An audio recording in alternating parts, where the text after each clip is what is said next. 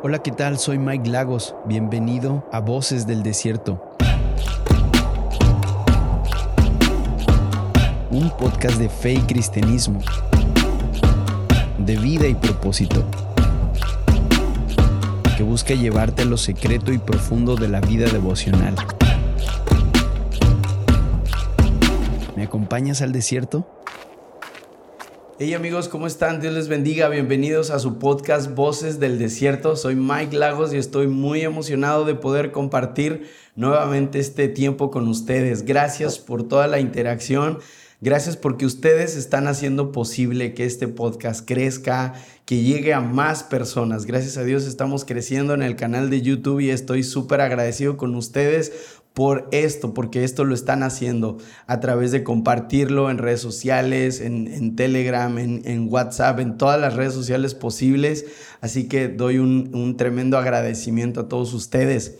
Y bueno, eh, verán el fondo y sabrán lo que se viene porque estoy con un invitadazo de lujo un amigo hermoso, amado, que Dios me regaló y que los últimos años ha estado impactando Centroamérica, Sudamérica, Norteamérica y el mundo entero. Ustedes lo conocen.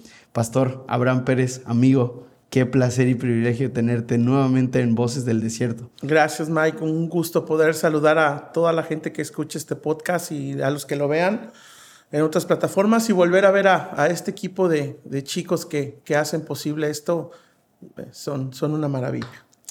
Hace poquitos días hablábamos y tú me decías algo muy interesante, que cada vez que nos juntamos parece que hay algo, hay algo especial, ¿no? Parece que Dios utiliza estos tiempos para bendecir a muchas personas.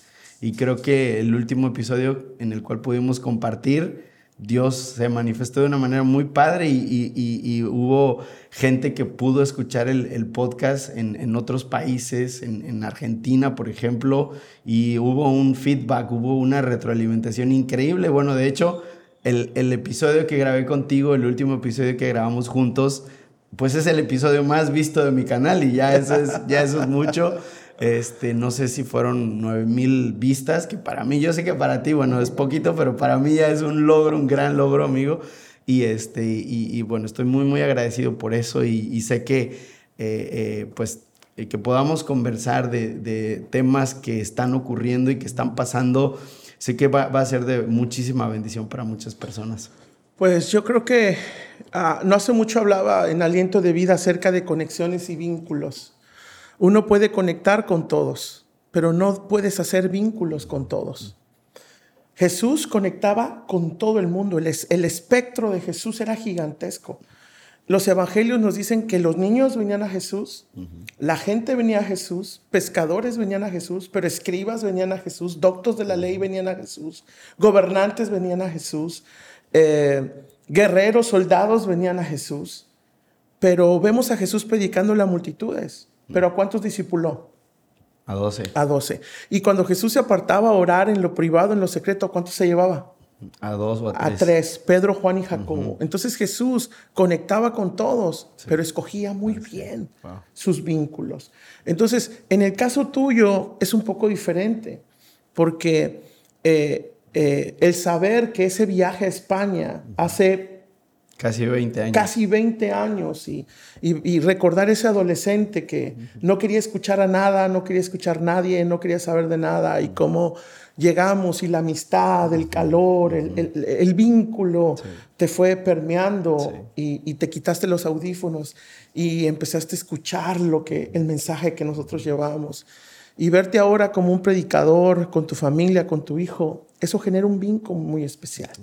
Y es el vínculo que anima a muchos de los líderes o pastores que pueden escuchar este podcast, porque si tú invertiste en gente que al paso del tiempo sigue contigo o no, es, es, una alegría saber que lo que tú invertiste en ellos sigue allí. ¿Cómo te lo podría decir en una buena onda? Me, me, da alegría verte cuando ministras y predicas. Yo puedo ver una parte de mí en ti.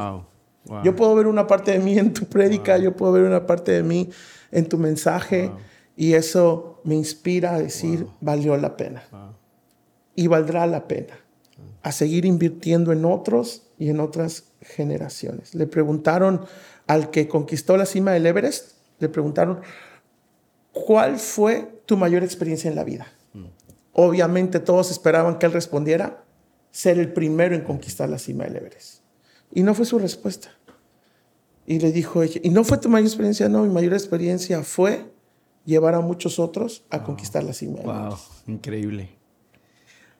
Es, algo eh, asombroso cómo al, al paso de los tiempos, al paso de los años, eh, yo, o sea, sinceramente, siéndote muy, muy honesto, yo nunca imaginé poder llegar a tener una amistad contigo, como la que creo que Dios me ha regalado hoy en día. Eh, pero creo que también esto sirve como, como un catalizador para las próximas generaciones o esta generación de saber que algo que, eh, que predicabas en el Congreso Nacional de Jóvenes y, hace poquito, el domingo pasado, te escuché decir y, volvió a, vibrar en mí ese mismo sentir que tenemos que, elegir bien las personas con las que nos rodeamos, porque cuando eh, pasamos por momentos difíciles eh, y, cuando, y cuando quizás queremos tirar la toalla o estamos siendo golpeados, esas personas son las que nos van a, ayudar, nos van a sostener, ¿no? Entonces es, algo increíble. Y uno de los momentos más impactantes para mi vida, ah, entrando un poquito en materia, fue eh, el momento donde estabas predicando en el Congreso Nacional de Jóvenes y, este, y pues hiciste un llamado, ¿no? Convocaste a los, a los predicadores y tuve el privilegio también de, de haber sido convocado por ti, amigo. Ese fue un momento increíble. Eh, después de tu prédica, después de ver el ambiente que se estaba generando y todo lo que ocurrió. Fue algo, fue algo tremendo. De hecho, está en el canal de YouTube. Sí, vayan a ver la última prédica. Eh, fue algo muy. La milla extra. La milla extra. Fue algo muy, muy, muy profundo que hasta el momento sigue, eh, sigue teniendo un impacto. Eh, bueno, antes de que sigas, es que en, la vez pasada me preguntaste si yo creía en esta generación. Así es lo que te iba a preguntar. Entonces, ese momento era el momento de ser congruente y decir, no solo creo en esta generación, puedo hacer equipo con esta generación, puedo rodearme de algunos de ellos de esta generación. Ama a todos, pero escoge bien a tus amigos. Mike, ama a todos, pero no todos pueden ser tus amigos, porque tus amigos tú los escuchas. A tus amigos tú, los amigos te influencian. Tú eres tus cinco amigos más íntimos de los que te rodean. Y eso es lo que serán. Un amigo te puede llevar a la cima o te puede hundir en el sótano con un consejo de amigo, porque es tu amigo, es. a quien escuchas. Entonces, yo, yo quiero rodearme de esa gente que sí quiere. Y, quiero rodearme intencionalmente de gente que sea más fuerte que yo. Si un día mis pies se debilitan, ellos podrán sostenerme hasta que mis pies se vuelvan a afirmar. Este, hablando de los amigos, eh, no todo el mundo le podemos abrir el corazón. A veces pensamos, conocemos a alguien, ah, es mi amigo, y le abres el corazón, y luego pasan cosas tremendas con eso. No, Jesús nos llama a amar a todos, a conectar con todos, pero Él escogió muy bien a quien Él quiso hacer un vínculo, una amistad, una relación. Ama a todos, pero escogió bien a tus amigos. Y ahí, ¿conoces a mis papás? Sí, claro. Eh, Mike, ellos me hicieron mucho daño en un aspecto. Es lo que le decía ayer a, un amigo con quien hablé que también conocen. Porque a mí mi viejo y mi vieja me enseñaron que el amigo es el nivel más alto que la Biblia le da a una persona. Jesús dijo, ya no los llamaré siervos, les llamaré amigos. Así es. Porque el siervo no sabe nada de su Señor, pero un amigo lo sabe todo porque hay una intimidad. Y yo crecí viendo a mis papás que cuando llegaba alguien, sea conocido o no conocido, los atendían muy bien. Para mí mis padres son los mejores anfitriones del mundo que yo conozco. Pero cuando llegaba alguien que era su amigo, no importaba si era famoso o no era famoso, Mike, yo los vi desvivirse por ellos. Y yo crecí con eso de que a un amigo es la más alta categoría que tú puedes tener y se, y se merece la mejor atención del mundo, lo mejor que tú puedas hacer para él, porque al otro no lo conoces, pero este es tu amigo, estás invirtiendo en una relación. Luego Dios me llama a compartir en el mundo Y me doy cuenta que la manera en que ellos me criaron a mí en cuanto a la amistad no era la más popular ni la tendencia. Más bien, en otros ambientes, un amigo es un invitado de segunda categoría. Si viene alguien que es conocido, si viene alguien que es famoso, si viene alguien, ah, uff, wow, lo mejor. Pero a veces, cuando es amigo, lo peor. O sea, si, ah, es que es mi amigo, no, ah, es que es mi amigo, llévatelo por ahí, ah, es que es mi amigo, déjalo durmiendo ahí, ah, es que es mi amigo, este, no, no sé si comió o, no comió. Claro. Y ahí yo tuve un encuentro muy fuerte. Y yo hablaba con un pastor amigo ayer. Y él empezó a llorar con lo que le decía. Y le decía, si, si tú quieres ser mi amigo, tienes que entender, tienes que entender que para mí un amigo no es invitado de segunda categoría. Para mí un invitado, para mí un amigo no es un invitado de tercera categoría. A un amigo yo le doy mi mejor café. Porque tengo, tengo, un café de, tengo un café de juntas.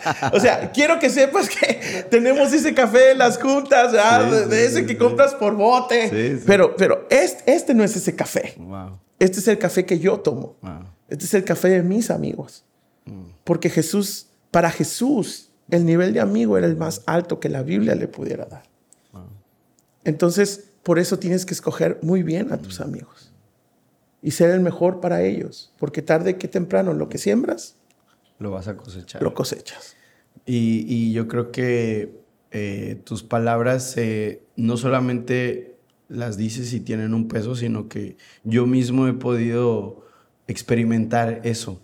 Las veces que he estado aquí en la ciudad, el trato que me has dado, la manera en la que, la, la manera en la que me has abrazado, amigo, de verdad, que, que yo y mi esposa platicando después en privado, yo digo, o sea, no hay palabras, o sea, simplemente porque yo no he hecho nada, entre comillas, como para ganar tu amistad, pero, pero es todo ese vínculo, es, es, es, es la manera en la que Dios une las personas.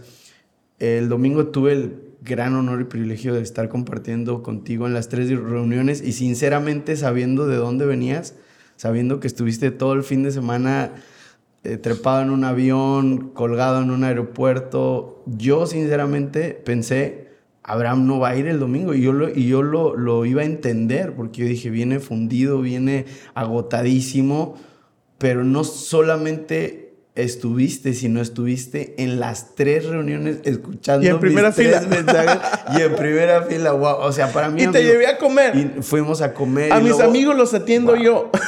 y luego fuimos en la noche a cenar este, yo tengo gente en la iglesia increíble y ya viste que tenemos una organización y una maquinaria afinada y aceitada, con tiempos y todo, pero a mis amigos los atiendo yo. No, sé si, no sé si es mi gran mal o mi gran virtud, pero para mí el nivel de amigo es el nivel más alto que la Biblia o Jesús le puede otorgar a una persona.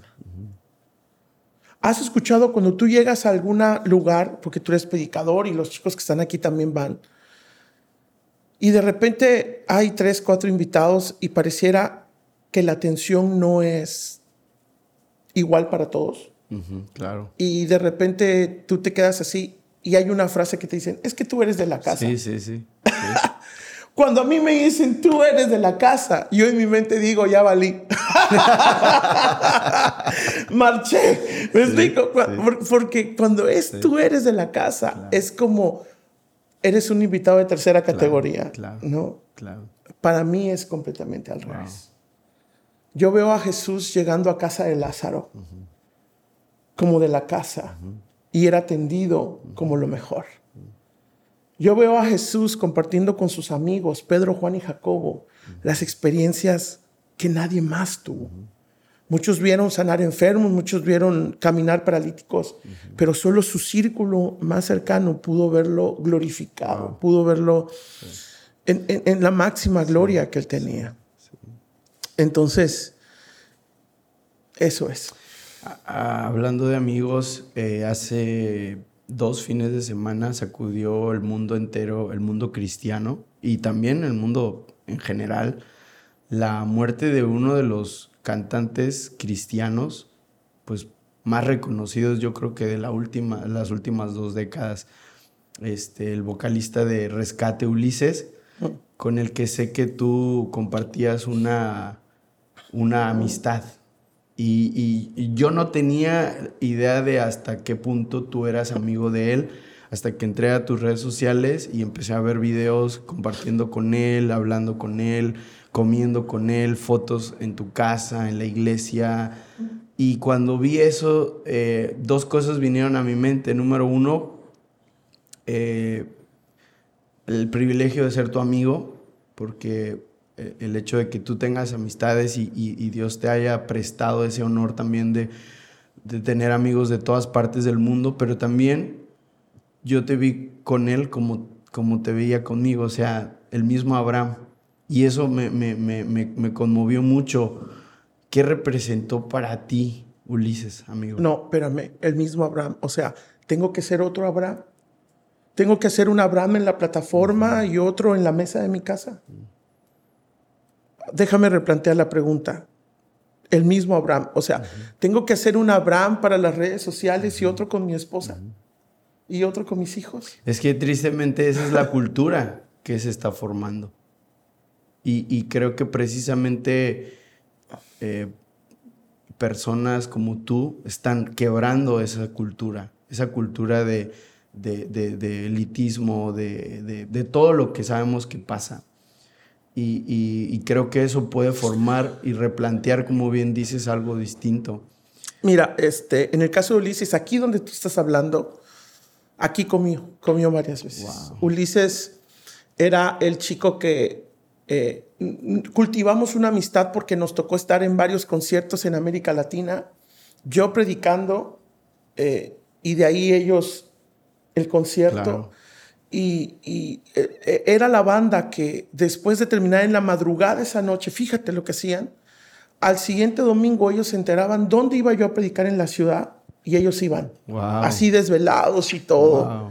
Y se sentaban en primera fila, toda la banda. A, recibir la palabra. Increíble. El de cabello largo, que yo le decía Asgar, que era el guitarrista, ¿no? Eh, por, por, una amistad. Y desarrollamos una amistad Aquí donde están ustedes sentados, aquí llegaba él con su esposa, ahí en esa terracita, en la noche nos poníamos a descansar al lado de la piscina, a tomar café, a comer una tapa, a tomar algo, a platicar, a orar juntos.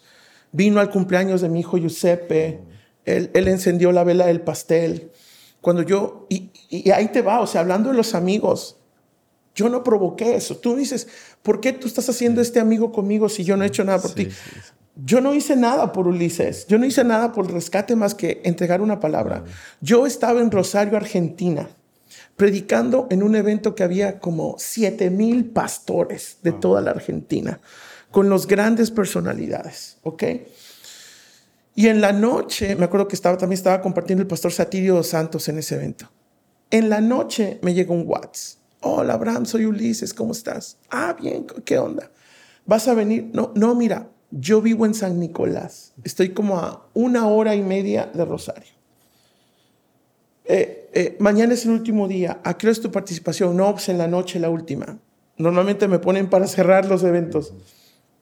Y me dice, tú podrías, tú quisieras que yo vaya por ti temprano, te traiga a casa quiero hacerte un asado.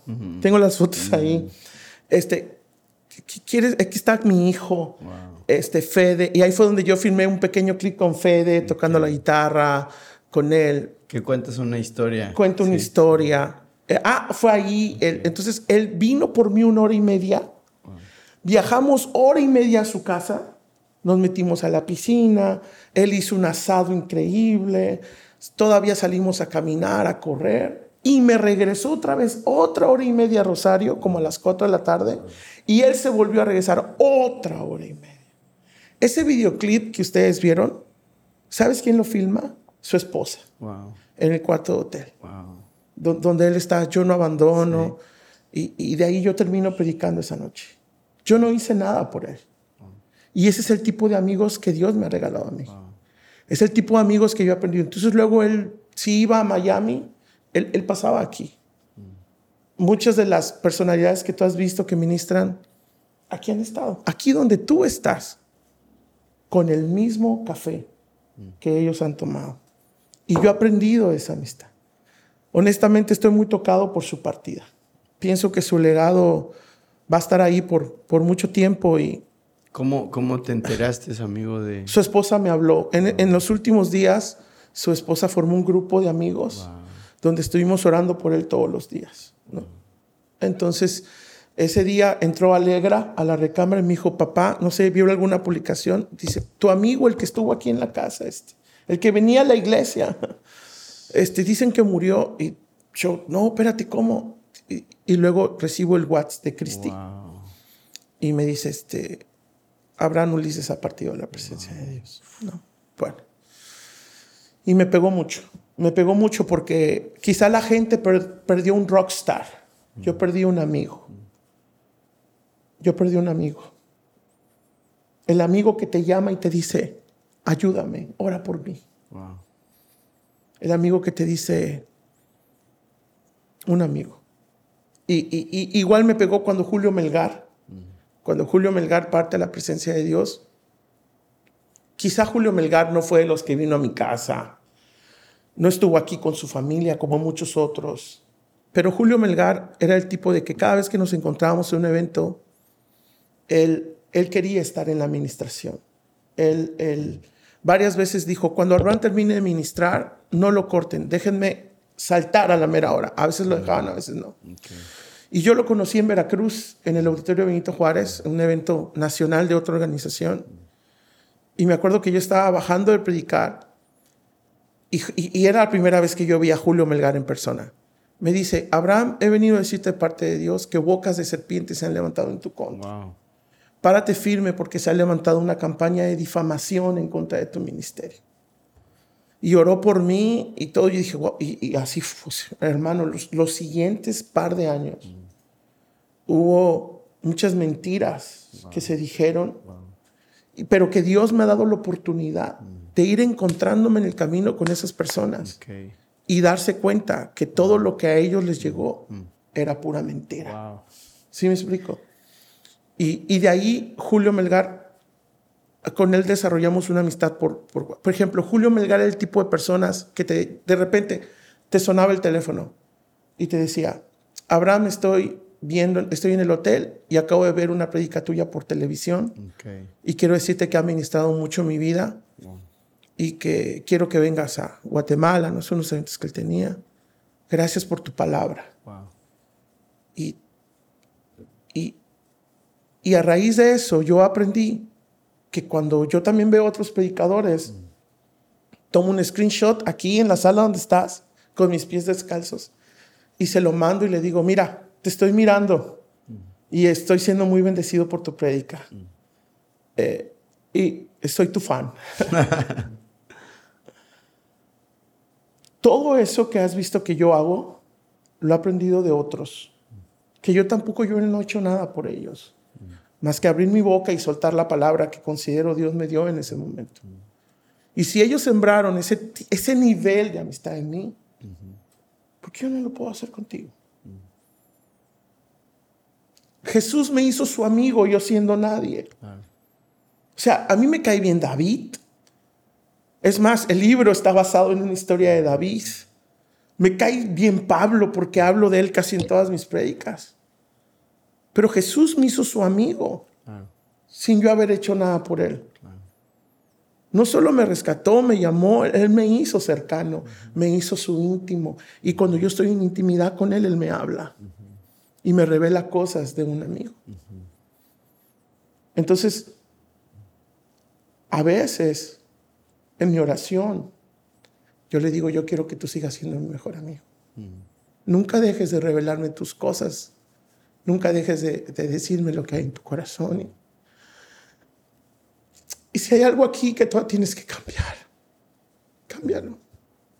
Hay muchas cosas en mí que tú tienes que, que moldear, que transformar. Hay muchas cosas en mí que tú tienes que, cambiar para, para hacer mayor bendición para mi esposa. Hay cosas que tienes que cambiar para hacer mayor bendición para mis hijos. Y, y así lo he aprendido. Mike, yo no creo que haya amigos de segunda categoría. Yo no creo que existan amigos de tercera categoría. Yo creo que hay corazones de segunda y tercera categoría. Para mí, cuando tú a alguien le llamas amigo, le estás dando el nivel más alto que en la vida tú le puedes dar a una persona. Y perdónenme que me quiebro, pero sí lloré a Ulises, sí, sí, sí. Sí, este. Eh, pero mis amigos, los de la banda, todavía están ahí. Seguro van a ver este podcast. A mi amigo Asgar, aunque ya te cortaste el pelo, carnal, quiero decirte que, que lo sigo apreciando con, con todo mi corazón y que no solo yo, mis hijos siguen escuchando su música, los traemos en nuestras listas de Spotify, en el auto, los seguimos escuchando y los amo con todo mi corazón y, y si Ulises no está, esta sigue siendo su casa. Cuando pasen por, por México, por Estados Unidos, eh, aquí en la misma mesa, esta sigue siendo su mesa. Yo ese día que pasó lo de Ulises, eh, estábamos en, en, en, Mante, Tamaulipas, igual ahí compartiendo con unos chicos y empecé a ver las redes sociales explotaron de un momento a otro. Eh, y me acuerdo que me volteé, me puse los audífonos y, y él se acercó y me, me dijo, ¿qué, ¿qué, tienes? Y le dije, le dije, ¿te conoces a este cantante así? Le dije, Cristiano. Y me dice, sí, claro, el de rescate. Le dije, acaba de morir.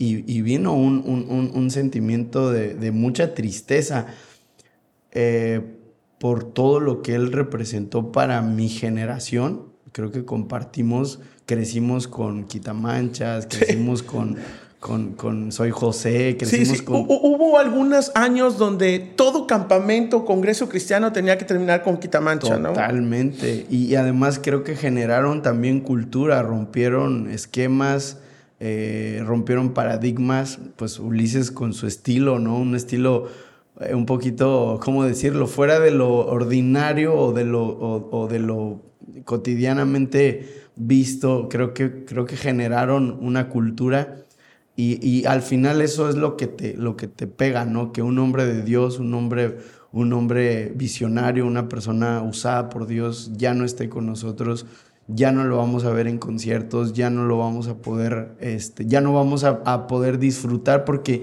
yo no sabía que él no solamente era productor musical, sino que él, él, él eh, ese, eh, fue el escritor de la mayoría, compositor de la mayoría de las canciones de, de rescate. O sea, y, wow. y, de otros, de otros que tú escuchas por ahí también yo, los compuso. Eso a mí me voló la cabeza que no sabía, porque yo escuchaba las canciones de rescate y como muchas veces pasa que ellos no, no son los que hacen las canciones, siempre hay gente que hace canciones, ¿no?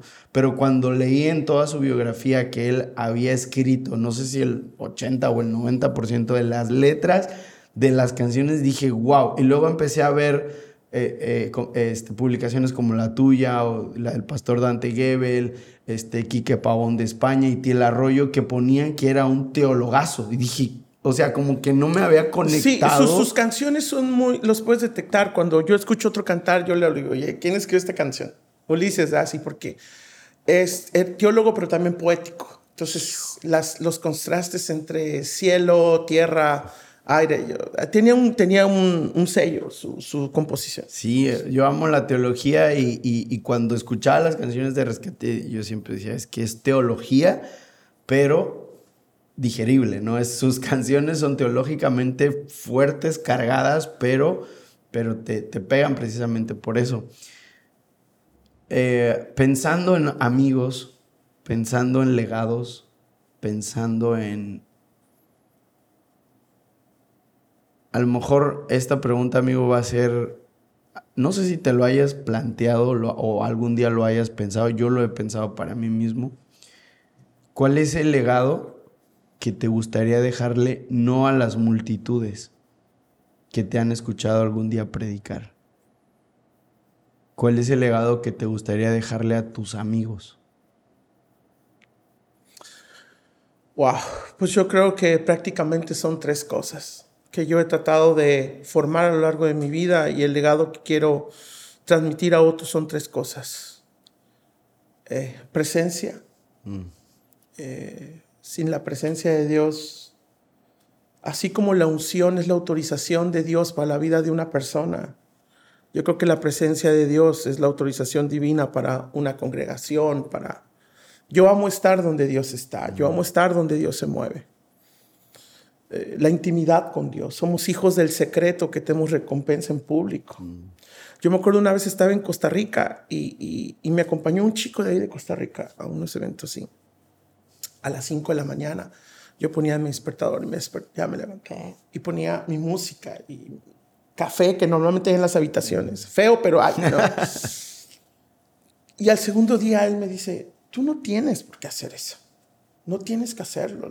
La, obediencia es mejor que los sacrificios. Tú, tú no tienes por qué sacrificarte a las, y pararte a las 5 de la mañana. Eso no va a hacer un cambio en ti. Y mi respuesta fue, ¿y quién te dijo que yo tengo que hacerlo? ¿Quién te dijo que para mí es un deber? Para mí levantarme esa hora antes de que el sol salga, tomar mi café y estar en el silencio total es el mayor placer de mi vida. o sea, estar ahí con él en la presencia, para mí es un deleite, es un deleite, es un deleite. Es más, vas a decir que estoy loco, pero a veces, a donde voy a orar, hasta echo un poco de perfume si voy a llorar, tengo que arreglarlo un poco antes. No, no, no, no, no me gusta que esté tirado. sí, te entiendo. Y a veces hasta pongo una taza extra de café. Wow. Que me la termino tomando yo, pero en mi mente es como, quiero estar contigo, quiero estar en tu presencia, necesito tanto de ti hoy, te necesito más que ayer. Llega un momento en que ¿cómo te lo puedo decir? Es tan, satisfactorio el estar en la presencia de Dios que, llega a convertirse en tu única y exclusiva necesidad. Llegas a decirle, tú eres todo lo que yo necesito. Y en ti tengo todo lo que yo soy. Y aún en los momentos de tu debilidad, perdón, es que me tocaste lo del amigo, lo de Ulises y me diste en toda la torre, hermano.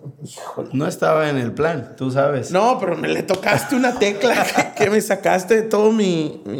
Eh, eh, llega un momento en que, en que aun cuando tú quieres mandar todo a volar o rendirte, ya no puedes porque has estado tan cerca de Dios que Él se hizo parte de ti. Y viene ese fuego Jeremías que dice, aun cuando yo quiera rendirme no mm. puedo porque su fuego es más fuerte que yo. ¿no? Entonces, la presencia. Dos, la palabra. Ahí es la cura, ahí es la medicina. Y en el momento más difícil de mi vida, cuando atravesé lo que atravesé, las heridas, las marcas que tengo aquí, las marcas que nunca se me quitaron de las cadenas. Cuando, cuando ese momento de mi vida, yo solo en la Biblia encontré cura en el libro de Salmos no podía dormir de tanto ataque mental y solo en salmos hasta que penetrara la palabra en mí y eso me libertó, me hizo libre, me volvió la alegría, las ganas de vivir. ¿Quieres, ¿quieres hablar algo al respecto de esto, amigo? No, quizá al final por el libro, porque es el último capítulo del libro y mis hijos dicen que, que, que, ese libro hay que leerlo atrás para adelante. Oye, ¿sabes lo que siento? De repente, no sé si lo va a ver, pero de repente reviso la mochilita de mi hija. Y lo que encuentro primero es, es, mi libro. Ahí lo estoy cargando por todos lados. Cuando viajamos a un lugar, me dice, este es este, este es el otro, este es aquí. ¿De quién hablaste acá? Bueno, este... Palabra. Fue la palabra. Fue la Biblia. Sí, lee todos los libros que quieras, pero ten una porción de la Biblia diaria. Y número tres, presencia, palabra y excelencia. Excelencia. Excelencia es predicar sin palabras. Excelencia es testificar a Jesús sin decir nada. Excelencia honra a Dios, excelencia es coronada por Dios. Si eres excelente en todo lo que haces, tarde que temprano sobresaldrás. Si eres excelente en lo que haces, no importa que seas conocido o no, que tengas un apellido o no, que tengas pedir o no, tarde que temprano alguien te va a encontrar y Dios va a honrar tu excelencia. Entonces, palabra, presencia y excelencia y pasión es lo que yo quisiera dejar a, a toda una generación para Dios. Creo que una de las predicaciones que te llegué a escuchar en vivo fue en un concilio, no me acuerdo en qué año, pero recuerdo el título de tu mensaje y me recordó en este momento el título del mensaje era Versados y ungidos. ¡Wow! Mm. O sea, eh, creo que esa ha sido una de las predicaciones que, que ha marcado el rumbo de muchos ministerios por la profundidad de, de, de, lo que representa, o sea, de esa verdad. Porque eh, versados es preparados, es, es eh, teológicamente correctos, homilética, hermenéutica, exégesis, y sé que eres un hombre preparado. A lo mejor no te gusta decirlo mucho, pero para eso estamos tus amigos. Es, ¿no? que, es que si yo, yo creo que si tienes que decir lo que eres, es porque no lo sí, eres. Sí, sí, Y sé que si tienes que decir lo que eres, es porque no lo eres. Exactamente. Entonces, sé que eres un hombre preparado y, y, conozco muchas personas que son, están muy preparadas. Una vez escuché una predicación de un predicador muy famoso decía que el diablo está más interesado en que tú leas la Biblia, en que tú dejes de orar que en que tú dejes de leer la Biblia. Y esa, esa frase me, al principio es como que no la entiendes, ¿no? ¿Cómo? Entonces él explica y dice, claro, el diablo sabe que si tú te apasionas por la palabra está bien, pero dice la Biblia que la mucha letra mata. Y luego decía él, ¿y por qué está interesado? Y, y, es un predicador, no es pentecostés, para un poquito wow. poner en contexto, ¿no? O sea, él decía, el diablo está más interesado en que dejes de orar que en que dejes de leer la palabra. Porque si tú no oras, y, y ahorita que estabas hablando de, de, la comunión y de la intimidad, estás totalmente arruinado. O sea, realmente la vida espiritual, la comunión con Dios, creo que, creo, creo que eh, eh, tiene un peso muy profundo y a la larga considero que es lo que te mantiene firme. Me acuerdo que el último podcast que grabamos yo te preguntaba cómo te mantenías fresco, cómo tantos años de ministerio, tantos años de ritmo, tantos años y predicando de diferente predicando todo el tiempo. diferente. Y, y, ahora entonces la clave es, es, es, es, el legado que tú quieres dejar, que es presencia, que es búsqueda, que es... O sea, para mí hay un secreto muy sencillo que dice Salmos, que dice, este, eh, eh, eh, la del búfalo, este Aumentas mis, Aumentas fuerzas, mis fuerzas como, como las del búfalo. búfalo. y me unges con aceite fresco. Me unges con aceite wow. fresco y aumentas mis fuerzas como las del búfalo, ¿no? Para mí el secreto de la unción es que tiene que ser fresca. Wow. No puedes andar con una unción del 2021. Yo no puedo subirme a ministrar con una unción del 2019. O sea, yo puedo agarrar wow. mi iPad y tener toda una carpeta de sermones y decir, a ver cuál voy a compartir hoy. ¿Sí me explico? Y, y, lo puedo hacer. Y, y, sé que la palabra es verdadera, pero mi desafío es decirle, ¿qué quieres hablar tú hoy? Wow. ¿Cuál es la palabra que hay en tu corazón para ellos hoy? ¿Quieres hablarme hoy? Wow. ¿Qué, ¿Qué, quieres darme una palabra fresca hoy? Entonces, la unción fresca. Yo, yo no sé tú, yo no quiero predicar lo mismo que el 2018. Uh -huh. Yo no quiero predicar lo mismo que el 2000, ni siquiera quiero predicar lo mismo que el año pasado. Sí. Yo quiero compartir lo que considero claro. está en el corazón de Dios hoy para esta generación de hoy. Claro, claro. Y, y, eso viene en mis tiempos de intimidad, de, de, de, leer la Biblia con mi café y la presencia y la música.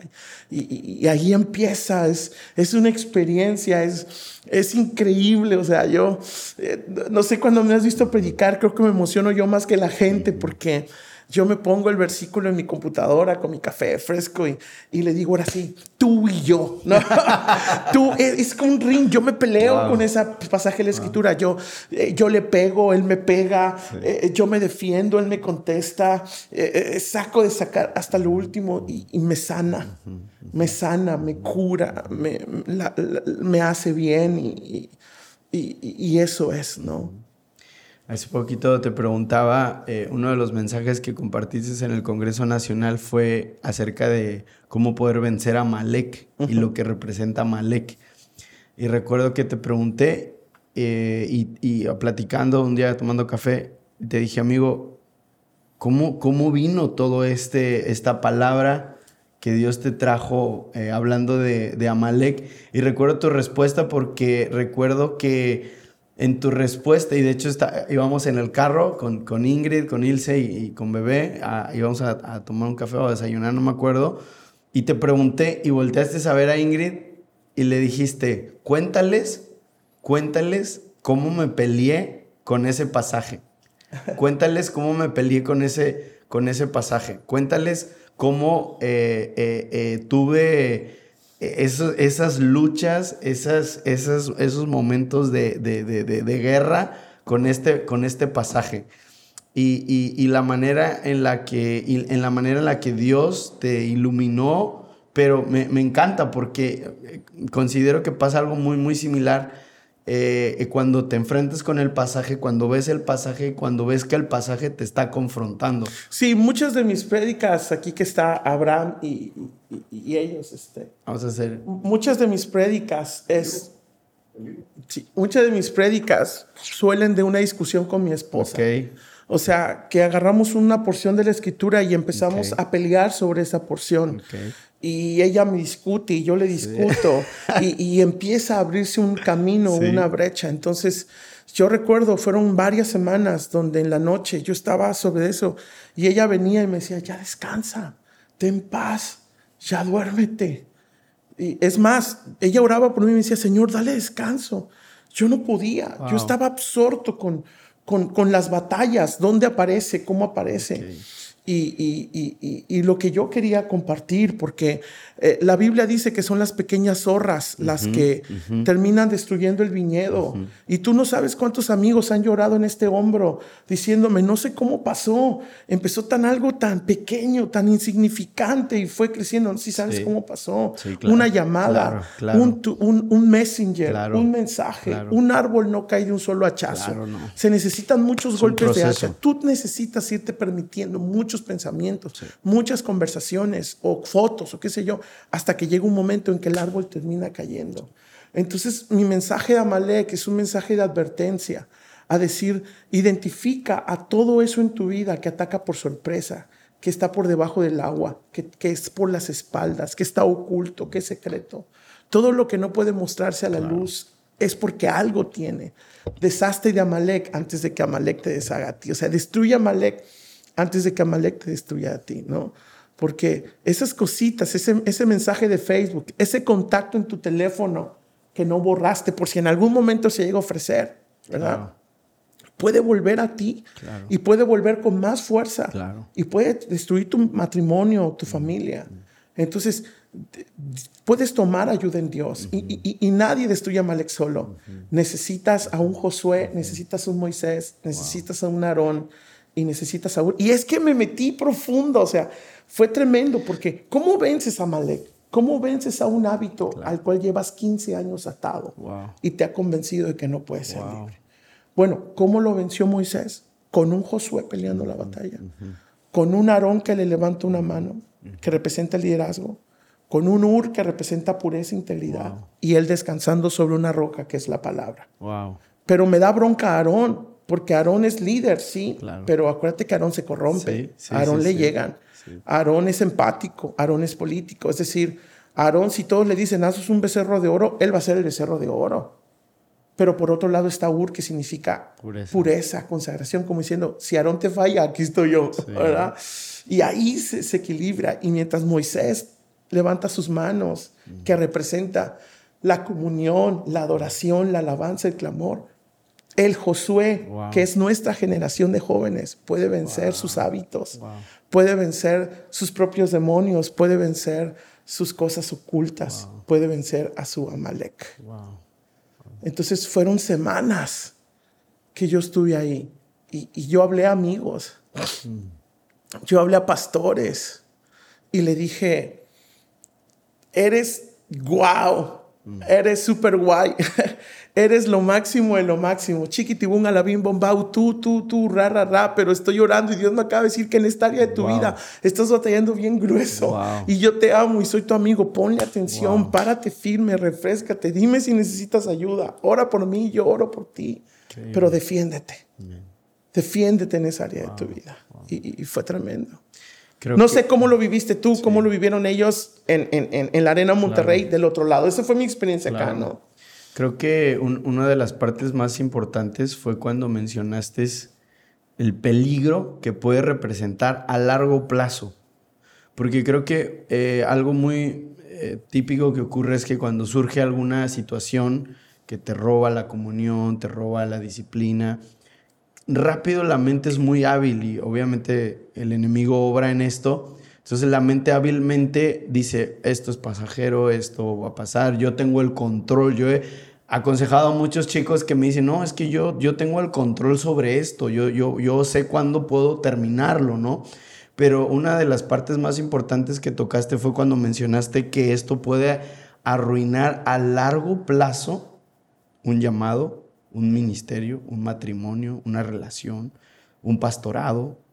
Una empresa. Una empresa. Una carrera un negocio. Y, se, y se, puede, eh, eh, se puede aplicar a prácticamente cada una de las áreas de la vida. O sea, no, no, no nada más hablando en el aspecto ministerial, sino en cada, en cada aspecto y en cada área de la vida se puede aplicar. Entonces, cuando mencionaste el punto de, de eh, que esta pequeña zorra o esta levadura que leuda la masa puede llegar a tener un, un impacto a largo plazo, ahí es donde verdaderamente yo creo que sacudió. O sea, cuando, cuando dijiste, puede que empezar así y puede que ahorita no represente, pero eso va a crecer, va a crecer. Y, me, me, yo creo que la ilustración más... Saúl perdió todo por una vaca de Amalek. Exactamente. Perdió su corona por una vaca de Amalek. David. Perdió su familia, se la robaron mientras él estaba batallando en una, en una batalla que no le correspondía, que ni siquiera era su guerra. Perdió su familia por pelear una guerra que no era su guerra. Y nos habla mucho el enfoque, hay mucho que hablar de eso, es, demasiado. Yo llevo cinco domingos en aliento hablando de esto y todavía me faltan dos más. De, todo lo que Dios me habló a través de la, de la Biblia esos días. Pero eh, cuando, cuando llega a ti una oferta, la primera pregunta que tienes que hacerte es, ¿a qué precio? ¿A qué precio? O sea, la vaca está increíble, pero ¿a qué precio? Claro. ¿A qué precio voy a tomar esa vaca que Dios me dijo que acabara? Que, tenía que, acabarla de mi vida, que tenía que raerla de mi vida.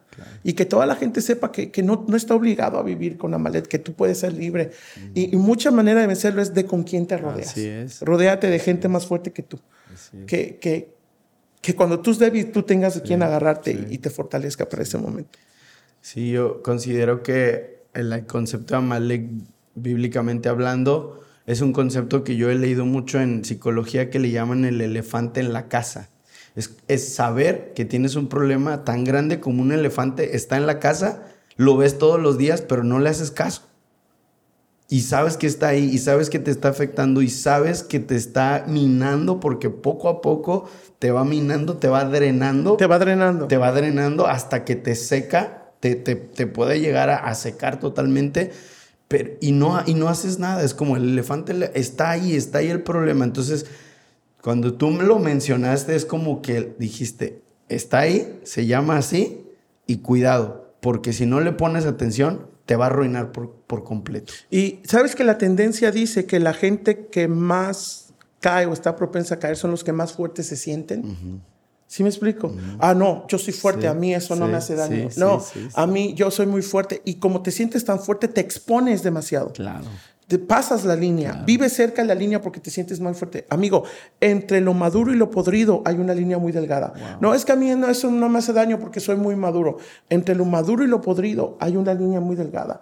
La mejor opción es aléjate. Nunca te sientas tan fuerte como para decir, no, yo no caigo, no, yo sí puedo. No, no, no. Mm. Al contrario yo soy piel. Yo soy, y es más, soy tan débil que mejor me hago un lado, mejor huyo. La Biblia dice que al diablo resístelo, claro. pero de las tentaciones huye. Claro. Al diablo resístelo, pero cuando estés en la tentación, huye, huye inmediatamente. No te expongas de más. Entonces, no te sientas tan fuerte. Más bien siéntete como realmente somos, hombres vulnerables y soy tan vulnerable que prefiero marcar mis líneas, que prefiero alejarme un poco, que prefiero hacerme un lado. Y sentirte tan fuerte. Y eso me lleva a la segunda predicación del Congreso en la Arena Monterrey, donde hablé de Rebeca. Y hablé de que todos somos buenos para algo, pero no somos buenos para todo. Y mucha gente se ha frustrado de esta generación porque se sienten buenos y creen que son buenos para todo. En la historia de Rebeca vemos que Abraham gana porque consiguió una esposa para su hijo de su gente. El criado de Abraham gana porque logró en la empresa, el negocio, que era conseguir una hija para Isaac. Isaac gana porque dicen que Rebeca era hermosísima, era virgen. Gana el hermano ¿verdad? Eh, porque comerció, le bajó todo a, los camellos que venían con oro, les puso paja y dijo, cambió paja por oro. ¿Sí, me explico? Y dice que la mamá de Rebeca fue la que negoció con el criado de Abraham, diciendo, sí te la doy, pero ¿cómo está el rollo? No, y cuando vieron lo que empezó a soltar, no, quédate siete días. Y dice Rebeca, no, yo ya, me, quiero ir, yo ya me quiero ir a casar. O sea, uno fue el que negoció, otro fue el que tuvo la visión, otro fue el que oró, otro fue el que desarrolló una empresa, una fue la que se esforzó, Rebeca fue la que dio la milla extra, Labán fue el que, el que dio la comida, la paja, el intercambio, y la mamá fue la que negoció. Todos necesitamos un equipo. Sí, totalmente. Por favor, no estés solo, no estés solo, te lo pido, no andes solo, rodéate de un equipo, eres bueno, pero no para todo. Identifica para que eres bueno, especifícate, especialízate para que eres bueno. Y en lo que no seas tan bueno, con humildad, ve juntando a otros que sean mejor que tú en esa área. Ve juntando a otros que sean mejor que tú en esa área. No, es que luego pues, sabrás que tú eres el elegido de Dios, pero necesitas juntarte con otros en esa área. Mike, yo tengo amigos que Dios les dio los dones mm. que justamente a mí me hacen falta para desarrollar la visión que Dios me ha pedido. Yo tengo amigos que tienen los dones justo que yo carezco, que necesitamos para cumplimentar lo que Dios me ha pedido. Mm. Y yo le he dicho, Dios, rodéame de la gente que tenga lo que yo carezco para realizar lo que tú me has encomendado. Y es posible que Dios me dio a mí los dones necesarios para pastorear, para mentorear, para ser un hombro amigo, para cauchear a una nueva generación que quiere llegar y que quiere lograrlo también. Quizá, no sé, de los que nos están viendo, quizá tú tengas el don justo que a mí me hace falta para lograr lo que Dios me ha pedido hacer para esta generación. Y llegará el momento en que cada hueso se juntará con su hueso y nos conoceremos. Y será un boom. E impactará a millones para la gloria de Dios. Y quizá yo pueda tener el don que a ti te hace falta en este podcast para que se active todo lo que Dios tiene para ti. Creo que es momento de poder hablar de... Tomar un café. de, de tomar un traguito de café y hablar un poquito acerca de tu libro. Sí, ya voy, nada más que, déjame darle paz a algunos chicos, porque ahorita que estamos en el boom de las iglesias y, y, todo el mundo quiere abrir una iglesia y todo el mundo quiere hacer una iglesia. Número uno, amigos míos, ser pastor, abrir una iglesia no es cosas de moda, no es cosa de tendencia, no es de cosa de que todos mis amigos lo están haciendo. Abrir una iglesia o ser un pastor es un llamado, es todo. Es un llamado, si tienes el llamado bien. Si tienes el llamado, hazlo bien. Claro. Y si no tienes el llamado, enfócate en lo que sí estás llamado a hacer. Hay gente hoy dentro de las iglesias que tienen demasiado potencial, pero no todos están llamados a abrir una nueva iglesia. Hay gente que está llamada a hacer justamente lo que le hace falta a tu pastor para hacer la obra que Dios les ha encomendado. Y hay pastores que tienen que caminar eternamente a tu lado porque tienen los dones que a ti te hacen falta para llegar a ser lo que Dios te mandó a ti ser. Entonces, no todos, unos son llamados a abrir iglesia. Y si vas a abrir iglesia, hazlo bien. Cuando Dios hace las cosas, las hace bien, todos ganan. Mm. Rebeca ganó, Abraham ganó, Isaac ganó. No tienes que brillar apagando a otro. no tienes que, que, tener éxito fregando a otro. No tienes que estar bendecido metiendo la mano en un morral que no te corresponde. No, cuando Dios hace las cosas, las hace bien. Quizá tú eres un gran líder en tu congregación, porque justo Dios te llamó a ser la persona con los dones exactos que complementa el ministerio de tu pastor. Y tu pastor es la persona que tiene los dones exactos para complementar tu ministerio. Mm. Ya, gracias. Ahora sí, habla de lo que quieras. Si quieres hablar Kike Hola, Kike, ¿cómo estás? Ah, bueno, justo de esos amigos que te hablo, que Kike es uno de ellos. Cuando yo voy a ministrar a Madrid, digo, si está ahí en vivo viéndonos, cuando yo voy a Madrid, Kike es, estás en Madrid, yo estoy aquí. va por ti, te lleva a cenar. Y creo que eso pega mucho en, medio de esta cultura porque es una cultura de, mucha competitividad, de mucha división. Eh, es una cultura donde vemos que precisamente pasa lo que acabas de decir, que, la gente quiere crecer, quiere tener un liderazgo, quiere ser relevante, pero a costa de aplastar, pisotear, difamar eh, y hacerse eh, parte del, llamémosle, del sistema en este sentido, en un sentido negativo, ¿no? Y yo creo que lo, que predicaste en el Congreso Nacional, esta segunda palabra, eh, golpeó precisamente eso, ¿no? Golpeó, sacudió la escena, la escena, eh, eh, no, nada más dentro de, nuestra organización, sino en, el contexto en general, ¿no? Creo que fue algo muy, muy importante que, que ese punto quedara bien, bien claro, que quedara eh, conciso y sobre todo viniendo de ti, porque como te lo mencionaba el podcast anterior. Tendrían que ver las prédicas para poder entender todo lo que estamos hablando. Sí, claro, cuando eh, quieran contexto de lo que estamos, yo creo que estamos haciendo un mini resumen de lo que pasó en el evento, pero creo que fue muy, muy importante. Ahorita que mencionabas, amigo, lo de hacer equipo, leí en el libro que, que escribiste este, una eh, un testimonio y no solamente lo leí, sino que tuve la oportunidad de hace unos poquitos días eh, escucharlo de tu, de tu boca tomando café eh, y, me encantó. Y es el, el capítulo 10 donde habla sobre el suéter de colores. me, me, me, me, impactó demasiado. Y claro, animamos a las personas que escuchan el podcast, este, que compren el libro y lo puedan leer pero me, me impactó. Yo creo que conecta perfectamente eh, con lo que estabas mencionando hace un momento de, de unirnos y de poder eh, usar los talentos eh, de otros para poder lograr el objetivo que Dios tiene para, para nosotros. No sé si quieras contar Sí, es que hay gente que compite contigo y tú ni sabes que está compitiendo contigo. Amigo, tú no eres mi competencia, eres mi complemento. Mm. Este podcast no, no solamente se trata de contenido, necesitamos un equipo técnico para poder realizarlo.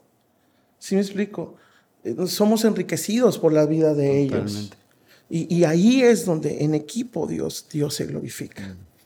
Eh, eh, algunos amigos preguntaban por qué hubo un tiempo que me ausenté de México y solo me dedicaba a ministrar en el extranjero. Y es que al latino, por naturaleza, no le gusta ver a alguien en similares circunstancias mejor que él. Wow. Al latino a veces no nos gusta ver brillar a otro. Nos crea coraje. ¿Me explico? La envidia no solamente funciona queriendo lo que tú tienes. A veces la envidia es, no quiero lo que tú tienes, simplemente no quiero que tú lo tengas. No quiero que tú brilles, no quiero que tú sobresalgas. Y de ahí empezamos las competencias. Yo creo que es la amistad, es la que rompe eso. Yo, yo no sé trabajar con alguien si no es a nivel de amigo. Porque un asistente te traiciona, un colaborador te falla, pero un amigo no. Un amigo estará a tu lado. Y en este libro cuento la, última historia, un, suceso de mi vida donde yo fui literalmente hecho pedazos. Dios tuvo que reconstruirme pedazo a pedazo. La marca aquí en mi muñeca que nunca se me quitó me recuerda que yo solo vivo para Jesús. ¿Me explico? Eh, eh, en un ambiente de competencia, de intolerancia religiosa, muchas de las cosas que a veces vivimos es por intolerancia religiosa, por, por, por, por intolerancia inclusive ministerial, clerical, que le llaman. A un ministro que no soporta otro ministro. Alguien que ejerce cierta fe y no soporta que otro crea otra cosa, que, que, que, ejerce otro tipo de cosas. ¿no? Eh, no, te conté, inclusive aquí en casa, hemos vivido ciertas cosas que dices, ¿y por qué no? Y vas entendiendo que, que, que eso impera. Entonces yo venía volando de Australia hacia San Francisco. Mm. Yo venía volando de Hillsongs hacia un evento que yo tenía en California, en Estados Unidos. 2005, imagínate. Y yo venía en el avión y yo traía mis audífonos, el iPod, ¿te acuerdas del iPod? Sí, que era solamente así. De ruedita. De rueditas. y yo traía música. Entonces, era un transatlántico, venían tres asientos, cinco asientos y tres asientos, y ahí me tocó el medio, el del cinco. Fue terrible.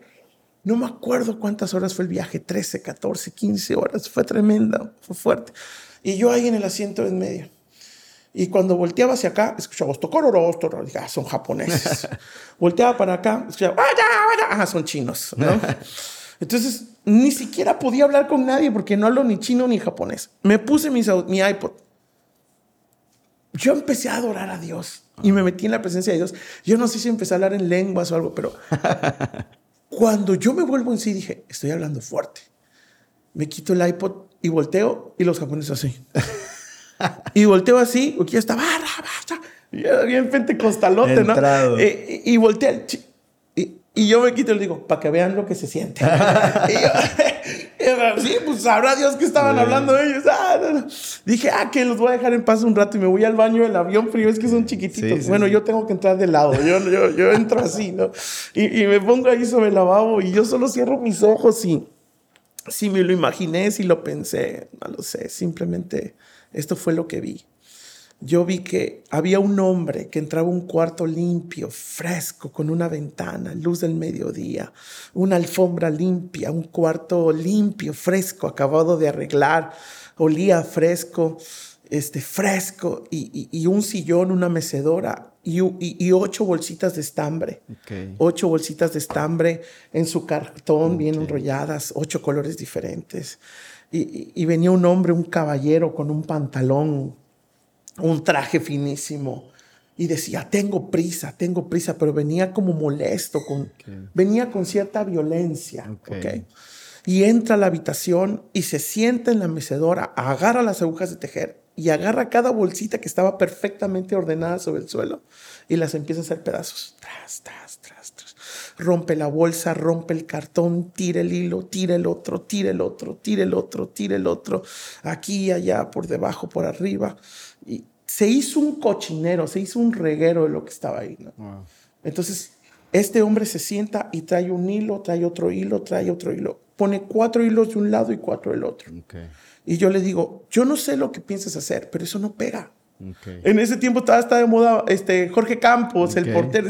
Lo que vayas a hacer va a terminar como un traje de Jorge Campos. O sea, una cosa de colores. ¿Sí me explico? Una explosión de colores que no vas a salir a la calle así. O sea, no vas a salir a la calle así.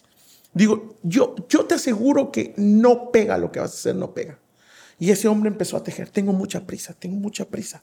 Con esos colores yo digo, va a ser un ridículo, va a ser un suéter. O sea, no pega naranja fosforescente con, perico, con verde perico, con café. Y empezó a tejer. teje la parte de aquí, luego el pecho, luego el cuello, luego las mangas. Y cuando termina, lo pone a la luz del sol y los colores brillaban y es el suéter de colores más hermoso que jamás en mi vida yo he visto. Era una combinación de colores y él estiraba los cordones y los cordones más se hacían así, ¿no? Más se unían. Más se unían. Y los estiraba y más se apretaban. Yo decía, es increíble. Yo, yo te juro que esos colores no pegaban y ahora están haciendo un suéter increíble, ¿no? Este, café, un azul rey, eh, amarillo, en, fin, colores primarios, ¿no?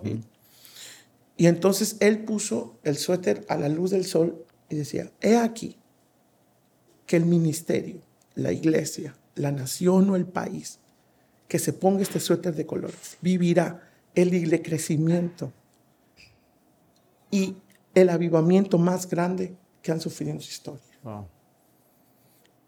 Y yo cuando vi el suéter dije, qué cosa tan más increíble acaba de tejer este hombre. Y era raro porque yo soy de Veracruz y, y allá se acostumbra mucho que en la tarde las señoras o las viejitas sacan sus mecedoras a las banquetas de su casa a tomar la brisa, a tejer, pero no un hombre, no un hombre.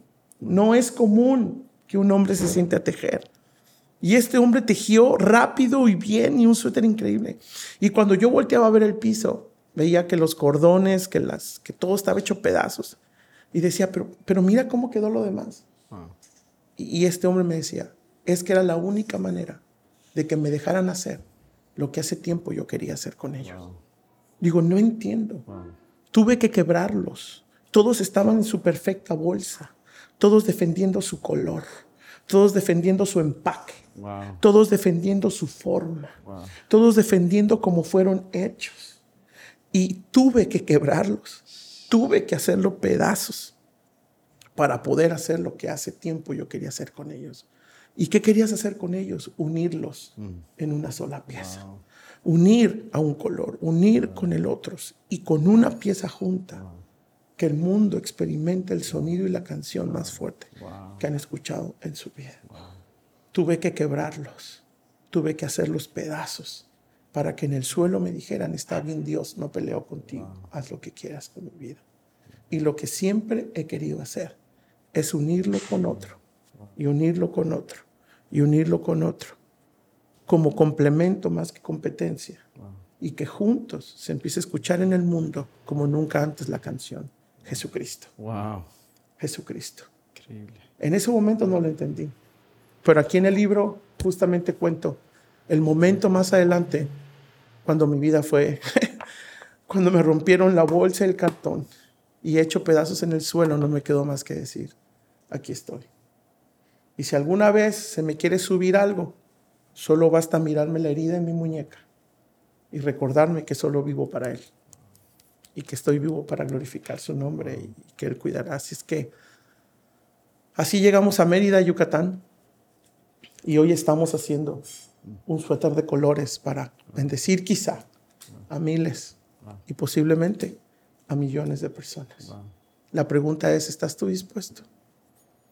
Porque si tú eres un llamado a ser parte de, la, del equipo para esta generación, Dios quiere hacer algo bien grueso en esta generación y para eso va a formar un equipo. Lo creo. Y si tú eres un llamado para este equipo y tú dices, no, mi vida, mi sueño, mi plan, mi bolsa, mi color, mi nombre, yo, yo, yo, va a llegar el momento en que te van a tener que romper la bolsa. y de rodillas en un altar le dirás, no peleo más contigo, Dios. Haz conmigo lo que quieras. Y entonces Él te va a tomar y te podrá llevar a otra ciudad, te podrá llevar a otro país. Y te unirá a otras personas para realizar la obra que Él quiere hacer en ese lugar, en ese país y en esa nación. Yo soy un cordón. Quizá tú eres otro cordón. Y la Biblia dice que cordón de tres no se rompe pronto. ¿Y sabes quién es el tercer cordón que une lo inunible? El alfa y el omega. El Shaddai, el todo suficiente. Él es el que une sus cordones. Así es que si tú quieres ser parte de este equipo que está conmoviendo esta generación, bienvenido al barco. Wow, wow. Creo que eso quedó muy plasmado en la dinámica del, Congreso porque eh, los que estuvimos ahí como, como participantes, eh, pudimos experimentar algo que hace muchos años no se vivía y yo hablando con muchos amigos me decían, fue el congreso de mi vida. Y, muchos obviamente que pensaban que bueno, va a ser un momento, este, se va a pasar el efecto, lo que sea, ¿no? Se esperaba como que una tendencia y luego empezara y simplemente una anécdota más. Pero para sorpresa de propios y extraños, es el momento, y estamos hablando casi un mes después, donde la inercia no solamente no menguó, sino que se mantiene esa expectativa y sobre todo los testimonios que, empezaron a surgir a partir de ese momento. Testimonios de chicos bautizados con el Espíritu Santo por montones. O sea, por montones. Tuve la oportunidad después de estar en la plataforma contigo y los demás predicadores orar. Yo literalmente me, bajé y, empecé a subir, yo empecé a escalar hacia arriba y, y, era increíble lo que el Espíritu Santo estaba haciendo. Este, entonces, testimonios de personas, chicos bautizados por el Espíritu Santo, sanidades. Sería increíble escucharlos. Yo no, yo no tuve acceso a esa información porque ya ves que estábamos restringidos en, esta área. Yo el único testimonio que tuve fue el de Caleb Balday porque él estaba acá, tenía acceso al escenario. ya ves que está bien grandote, de Sonora y fuerte, pesado. y todos le preguntaron si no se había lastimado las rodillas, porque de hecho se ve en el video, yo estoy predicando, yo los llamo, yo solo me estoy acercando para decirles algo y que ahora hiciéramos una oración juntos. Y él cae, pero cae de frente, un rodillazo que se escuchó así, ¿no? Bueno, al final en el hotel, él se me acerca y me dice, Abraham, todos me están preguntando si me duelen las rodillas. Dice, ¿qué me van a doler las rodillas? Dice, Abraham, yo, yo no te vi a ti. Ni, ni, escuché lo que me dijiste. Cuando yo estuve al frente y tú te acercaste, yo vi su figura pasando enfrente de mí. Yo vi su faz enfrente de mí y no pude más y caí. Y, tuvo él una experiencia con Dios que a ver si luego lo entrevistas, él te va a contar qué fue lo que vivió ahí. Pero esos frutos son, son, son los que más nos llenan y, y, para mí lo que más me emociona saber es de que, de que vienen más y que vienen otros y, y que yo estoy contando contigo y de que de que vienes tú y, hoy me tocó a mí estar en el escenario, pero un día muy pronto eh, yo seré que esté sentado en primera fila y te estaré escuchando a ti, usado por Dios y eh, llegar a las naciones hombro a hombro, eso me emociona mucho.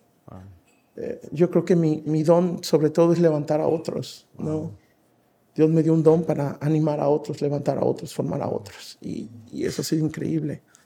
Y espero que un día hombro con hombro estemos tú y yo en la línea de batalla. Wow. Sirviendo juntos, sí. Y luego este, también el que estaba cantando ese día, cuando vean el video, el que está dirigiendo, se llama Rogelio Rivas, ah, nosotros decimos el junior, pollo. Sí. Junior o pollo. Me dice Abraham, hoy se cumplió lo que hace 20 años me dijiste. Yo, ¿qué? Sí, en Morelia en el 2002. Yo lo conocí y dice que yo estaba y yo le di una palabra.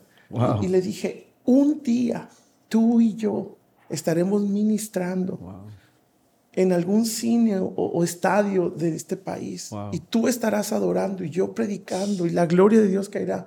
Y me dice, ese día fue hoy. 20 años después, Dios cumplió la palabra. Y, y yo sé que muy pronto te voy a conocer a ti. Quizás hoy eres simplemente un chico detrás de un audífono en Spotify o eres una persona que está viendo esto en una tele en YouTube si tú eres parte de ese equipo, yo te voy a encontrar y voy a creer en ti. Y un día estaremos hombro a hombro, bendiciendo y tocando una generación.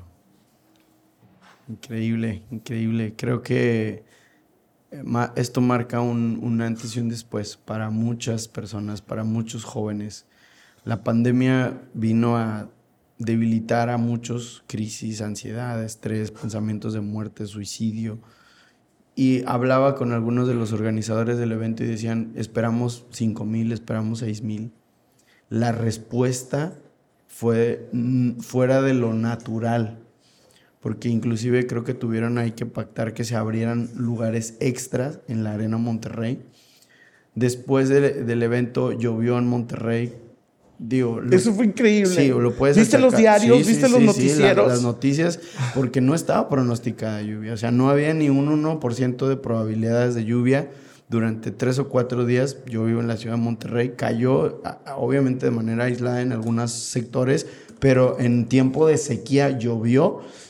Y, y coincido con esto, amigo, que es un, algo que marca a, nuestra generación, pero también a las nuevas generaciones, porque había adolescentes, 13, 14, 15 años, 17 años, son marcados con un nuevo tiempo. Es lo que el Señor pone en mi corazón. Dios marca la pauta de un nuevo tiempo. Es como cuando el árbitro sale y, dice 0-0, la batalla está reñida, vámonos a tiempo extra, un tiempo extra. así lo sentía yo si es un tiempo extra de parte de Dios. Y en el tiempo extra que pasa, que ningún equipo se reserva nada. El tiempo extra sacas fuerzas de donde no las tienes, aunque te acalambres, aunque empieces a, vienen los dolores, pero lo das todo. ¿Por qué? Porque sabes que el, el tiempo extra, hay, un tiempo extra que se le llama el gol de oro, ¿no? El primero que meta el gol en el tiempo extra, ese va a ganar, ¿no? Entonces creo que entramos en ese tiempo extra, amigo. No sé si tú lo sientes. es un nuevo tiempo de Dios para México, es un nuevo tiempo de Dios para América Latina. Yo estoy muy emocionado y expectante de qué Dios va a hacer. ¿Qué Dios va a hacer? ¿Qué Dios va a hacer? Y ver a tantos jóvenes tan hambrientos. A mí, algo que yo puedo agradecer es que te voy a ser bien honesto. Y, perdón que sea tan carnal, pero sí lo pensé. yo dije, no, pues ya se fueron los predicadores extranjeros. Ya se fue la banda, ¿no? Que, que, mediática y todo, y estuvo con ganas y todo. Ya, ya no hay nada, me toca cerrar. Dije, no, pues va a haber un, va a haber gente, pero ya no tanto. Cuando veo que empieza a llenarse hasta la última parte de la arena Monterrey, arriba. Wow. Y, fue, fue, fue, una cosa, dije, gracias Señor, porque eso demuestra que todavía hay mucha hambre por tu palabra. Muchísima. No, eh, vinieron por ti. Y, yo creo que Dios, Dios eh, eh, fue propicio a su hambre. Fue, propicio a su hambre y, fue una cosa increíble. Esta generación tiene hambre, tiene hambre. Y un amigo me preguntaba, ¿y después de esto qué sigue, Mike? ¿Después de esto qué, qué, va a pasar? Y yo pensaba, no sé si lo compartes, después del evento se vieron muchos jóvenes, parte de la temática del evento fue lo virtual, redes sociales, este, plataformas, con mucho talento, muchísimo talento. Entonces yo pensaba que es también tiempo donde líderes, pastores, y ahorita juntando lo que estabas hablando, el testimonio la historia de, la visión que viste del suéter. este es tiempo donde los pastores tienen que valorar a este tesoro que surgió. Fue increíble, fue increíble porque qué lástima que esa parte ya no salió con el video, pero este, cuando, cuando yo llamo a algunos de ustedes al frente y oro por ustedes, le impongo, y luego los envío a orar por la gente, me dicen, porque yo me quedé en el escenario, obviamente, me dicen que en el estadio fue una, una, una, locura. Yo, yo, yo quiero que toda esa gente que tiene talento, que tomó algo, que, que recibió algo, que hizo algo, pero se lo quedó porque quizá piensa que no es tan bueno. No, háganoslos llegar. Por Instagram, por donde pueda. Sí. Háganoslos llegar. Estoy seguro que, que, que tú tienes algo que, que va a bendecir a mucha gente. Sí, sí, sí. Wow, pues amigo, qué tiempo tan, tan especial. Hemos avanzado Listo. Bastantito y, sé que, que, este tiempo para muchos eh, se transmitió un poquito por Instagram. Creo que va a ser algo increíble. Te agradezco nuevamente, amigo. Gracias por todo. Gracias por tu vida, gracias por tu ministerio, pero gracias por ser amigo. Gracias por abrazarme, gracias por abrirme las puertas de tu casa, de tu iglesia, pero las puertas de tu corazón, de tu intimidad como dicen. Bueno, te llevó 20 años eso, ¿eh? 20 años, sí, sí. Y, nunca lo imaginé, sinceramente nunca, nunca lo imaginé, pero estoy muy agradecido por Dios y por lo que se está generando de esta, de esta amistad. Y, quiero que vengan aquí en casa para que, y yo te voy a pedir un favor de lo que dijimos hace rato. Nunca crees una doble personalidad, Mike. Como pastor y amigo, déjame, si Dios te sigue llevando escenarios y naciones a predicar, no crees al, avatar del escenario y al Mike de la casa, no crees al avatar que sube a las multitudes y, en la casa es otra persona. No, no, no, no. no. Sé la misma persona. Sé con defectos, con errores. Dios no te quiere perfecto, te quiere transparente. Porque en esa transparencia Él puede obrar, Él puede moldearte. Él puede tocarte el que de que Así es que sé uno solo, sé un hombre de una sola pieza y un solo rostro. No serás monita de oro para caerle bien a todo el mundo. Así es. Ulises, Rescate, fueron, fue mi grande amigo, Julio Melgar. Y, y, ha habido otros con los que también he, chocado en muchos eventos y, y nada. O sea, somos como completamente extraños si nos volviéramos a ver porque Así Dios nos hizo. Habrá gente con la que hagas clic y habrá gente con la que no. Pero con las que hagas clic, invierte en la relación, sé una sola persona. Porque un verdadero amigo es como un beso de Dios en la mejilla. Yo tengo amigos que son como una caricia de Dios para mi familia. Después de lo que yo viví, que lo cuento aquí en el libro, cuando estuve encadenado y me golpearon hasta hacerme pedazos. Fue en casa de un amigo en otro país donde, donde mi esposa y yo estuvimos unos días eh, curándome, pensando qué había pasado, que Dios sanándome. Eh, yo sé lo que es estar roto. Yo sé lo que es que Dios te, te teja pieza por pieza y te construya.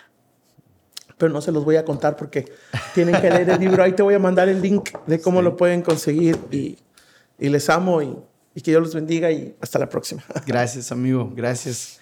Gracias también a nuestros amigos de aquí de, de producción. Ya, son, ya somos un equipo. Ya somos un Dios equipo. nos, nos unió. Desde Mérida, Yucatán. Desde Mérida, Yucatán. De aquí desde mi casa. Pura calidad, pura calidad, de verdad. Amigo Abraham y amigo Alex, gracias. Gracias por su tiempo, gracias por invertir en el reino y gracias por hacerlo con esta pasión. Eh, Mike, Antes de Sí. que despidas, quiero decirte que Mérida ya está compitiendo como una de las ciudades más bonitas del país. Totalmente. Hay mucha gente que apunta de vacaciones hacia el Sí. sureste, No, no, no. pero ha- hacia, hacia Cancún, la Ribera, pero, pero cuando vayan por allá, pasen por Yucatán, tiene mucho, tiene mucho que, que- que mostrar, que ofrecer. No, no se van a decepcionar, su gastronomía, su cultura, su ciencia, su arte, eh, eh, les, les va a gustar. Mi esposa y yo estamos enamorados de, de Yucatán, de Mérida. Es una ciudad hermosa, hermosa, hermosa en todos los sentidos. Sus playas no le piden nada a las playas de la Riviera Maya y sin sargazo. y, y la comida, yo creo que supera la comida de la Riviera. Estoy enamorado de, de esta ciudad, de esta cultura, de la gente de aquí. Y, y- y, bueno, pues creo que viniste a una tierra fértil, amigo. Así que, pues invitamos a todos los que quieran.